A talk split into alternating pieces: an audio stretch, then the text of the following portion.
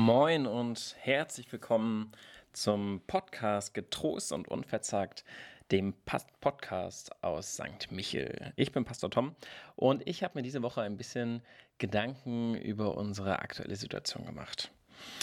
Ich weiß nicht, wie es dir gerade geht, aber ich lebe gefühlt eigentlich nur noch in den Nachrichten. Es gibt so viele unterschiedliche Meinungen in der aktuellen Situation rund um Corona. Fast täglich kann man in Talkshows oder Sondersendungen Virologen, Wirtschaftswissenschaftler und Politiker hören. Was sollen wir tun?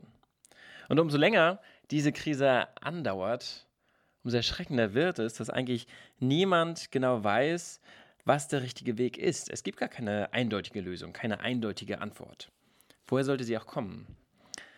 Niemand hat so eine Situation bisher erlebt. Ein Virus, das wie aus dem Nichts kommt, weltweit um sich greift und so ansteckend ist, dass man es nur mit absolut radikalen Maßnahmen aufhalten kann. Was ist also momentan der richtige Weg? Eine Ausdehnung oder vielleicht sogar Ausweitung der Kontaktvermeidung? Social Distancing, wie es neudeutsch heißt? Mit der Konsequenz, dass man zwar den Virus aufhalten kann, Menschen aber vereinsamen und arbeitslos werden und häusliche Gewalt zunimmt? Oder dann doch stattdessen besser ein schrittweises Wiederaufnehmen unseres normalen Lebens, so wie es vorher war, wodurch zwar möglicherweise die sozialen und wirtschaftlichen Folgen eingedämmt werden können, aber auf der anderen Seite ein medizinischer Notstand wie in Norditalien oder den USA möglicher wird. Was sollen wir tun? Was wäre rational bei der Abwägung aller Möglichkeiten momentan sinnvoll? Mich treibt diese Frage ganz schön um. Mehrmals täglich kontrolliere ich die News. Was gibt es Neues in der Welt? Ich lese Interviews und Meinungen, versuche mir ein Bild zu machen und abends kommen dann natürlich nochmal die Nachrichten, die alles Wichtige des Tages zusammenfassen. Die kleinste Neuigkeit dreht sich in meinem Kopf. Nehmen sich mittlerweile eine ganze Menge Wissen über Atemschutzmasken und die Kapazitäten deutscher Labore angesammelt hat. Wissen, was ich vorher nie hatte und wo ich nie dachte, dass man da überhaupt Wissen ansammeln kann. Der Predigtext vom äh, Sonntag, vom Palmsonntag, hat mich persönlich ganz schön angesprochen und ganz schön aus, dem, aus diesem Gedankenkarussell herausgerissen. Dieser Predigtext bringt nämlich eine Perspektivveränderung mit sich. Weg von dem, was rational gerade für die große Politik wichtig ist, und hin zu dem, wie wir hier leben, wie wir hier auch in St. Michel unterwegs sind. Wir sind gerade mitten ähm, in der Passionszeit, kurz vorm Ende. Es ist Palmsonntag, wie gesagt. Palmsonntag heißt Palmsonntag, weil Jesus da vor ungefähr 2000 Jahren mit Pauken und Trompeten in Jerusalem eingezogen ist. Die Menschen haben seinen Weg mit Palmzweigen bedeckt und ihm zugejubelt. Ihm flogen damals nicht nur die Palmzweige, sondern auch die Herzen zu. Denn er brachte alles mit, um der neue König zu werden. Doch Jesus wusste damals, dass sein Königreich nicht mit Kampfkraft und Soldaten, auch nicht mit, mit den Herzen der Menschen aufgerichtet wird, sondern durch das Kreuz. Sein Weg führt ihn an das Kreuz. In Jerusalem wartet nichts anderes als das auf ihn.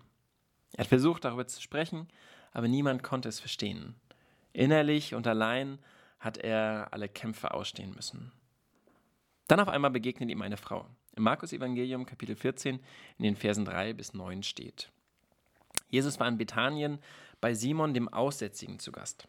Während der Mahlzeit kam eine Frau mit einem Alabastergefäß voll echtem, kostbarem Nadenöl.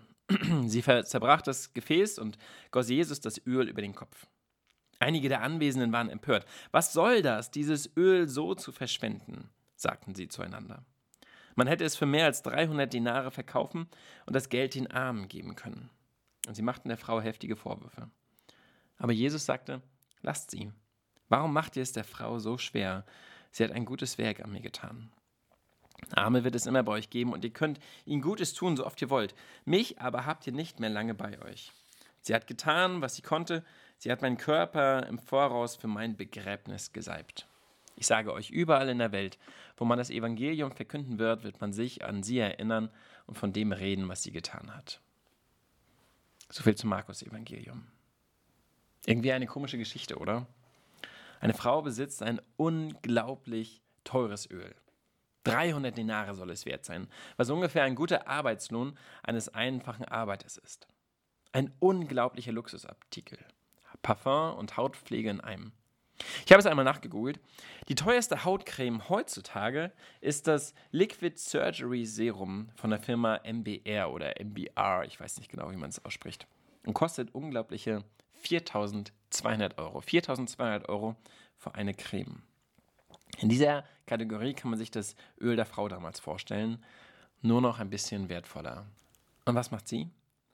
Sie gießt das Öl Jesus über den Kopf. Und dann Sie bricht das Gefäß, damit auch alles Öl herauskommt. Sie will wirklich sicher gehen, dass sie alles Jesus zugute hat kommen lassen. Wer weiß, was sie vorher mit Jesus erlebt hat. Ich meine, einige sagen, dass es sich bei ihr um Maria Magdalena handelt, die von Jesus geheilt worden war. Vielleicht war es auch eine andere Frau, die etwas anderes mit Jesus erlebt hat.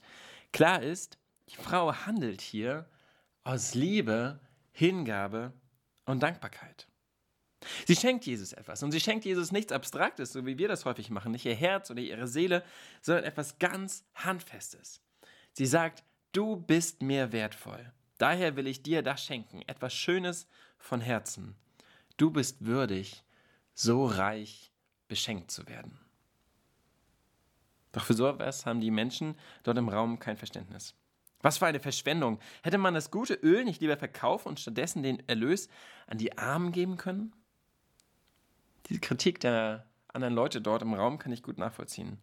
Das, was die Frau da tut, ist alles andere als rational. Es ist unvernünftig und uneffektiv. Etwas unfassbar Kostbares wird verwendet für eine kleine, nette Geste.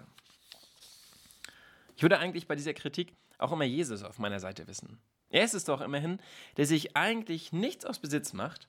Er war doch als radikaler Wanderer zu Fuß unterwegs, ohne Vorräte, ohne Sicherheitsnetz. Er hat doch alles hinter sich gelassen, was ihn materiell reich hätte dastehen lassen können. Und er rief auch seine Jünger zu einem solchen Leben auf. Vertraut auf Gott, gebt den Armen. Jemand, der sich so gegen den Überfluss gestellt hat, kann auch nicht anders, als sich auch gegen solch eine Versch äh, Verschwendung zu stellen, oder? Doch Jesus sieht das anders. Warum macht es der Frau so schwer? Sie hat auch ein gutes Werk an mir getan. In meinen Gedanken ist es so. Jesus hat in dieser Geschichte seinen Tod am Kreuz schon klar vor Augen. Er weiß, dass er dahin muss. Am Kreuz kommt er nicht vorbei. Doch da am Kreuz erwarten ihn nur Schmerz und Hass und Angst und Einsamkeit. Am Kreuz wird er entmenschlicht. Als Unmensch wird er behandelt werden, der keiner menschlichen Behandlung würdig ist. Herabgesetzt, entwürdigt, gedemütigt. Er wagt es kaum, zum Kreuz hinüberzuschauen, doch es, es ist mittlerweile so nah, dass er dahin schauen muss. Ganz alleine kämpft er seine Kämpfe. Und da ist auf einmal diese Frau. Sie zeigt ihm ihre Liebe und salbt ihn mit diesem Öl. Das ist für die Heilsgeschichte gar nicht notwendig, sondern es ist eine reine und freie Tat der Liebe. Und gerade deswegen stärkt sie Jesus für seinen Weg ans Kreuz. Es ist für Jesus eine Art vorgezogene Totensalbung, eine Ehrerbietung, bevor sein Leiden beginnt. Diese Begegnung ist eine zutiefst menschliche Begegnung zwischen Jesus und der Frau. Aber sie ist vor allem für Jesus wichtig. Eine Frau verschwendet sich für ihn. In dieser Situation ist es genau das Richtige. Das Entscheidende hier und das Entscheidende auch in unserem Leben ist nämlich die Beziehung. Und diese Beziehungsebene durchkreuzt im Zweifel all das, was vernünftig wäre. Die Frau verschwendet nicht etwas für sich selbst, sondern sie verschwendet sich für den anderen. Sie verschwendet sich für Jesus. Genauso wie er. Jesus gibt sich am Kreuz für uns. Er verschwendet sich für uns.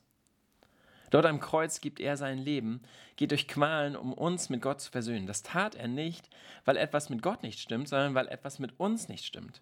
Er tut es für uns, er tut es aus Liebe.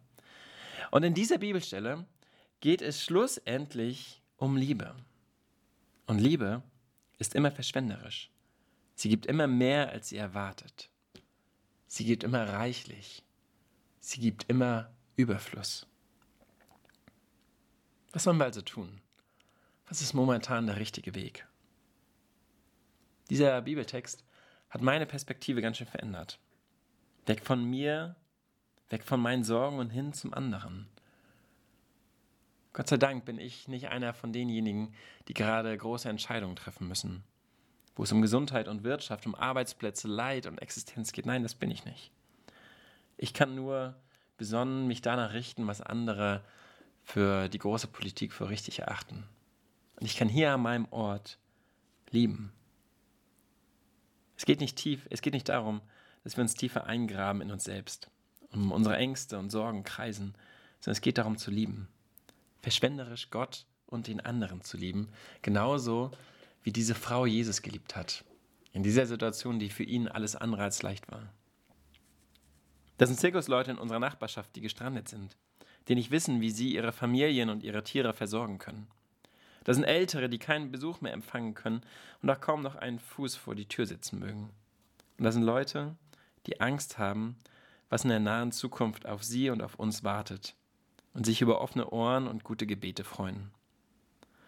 Denn am Ende ist nicht eine kaum zu fassende Zahl von Betroffenen oder die Geschwindigkeit der Virusweitergabe für uns entscheidend, für uns in unserer Situation, sondern es ist der konkrete Mensch, der da vor mir steht, mit seinen Sorgen, mit seinen Ängsten, mit seinen Lasten. Den sollen wir sehen. An den können wir uns verschwenden. Ich wünsche dir eine gute und gesegnete Woche. Bleib getrost und unverzagt.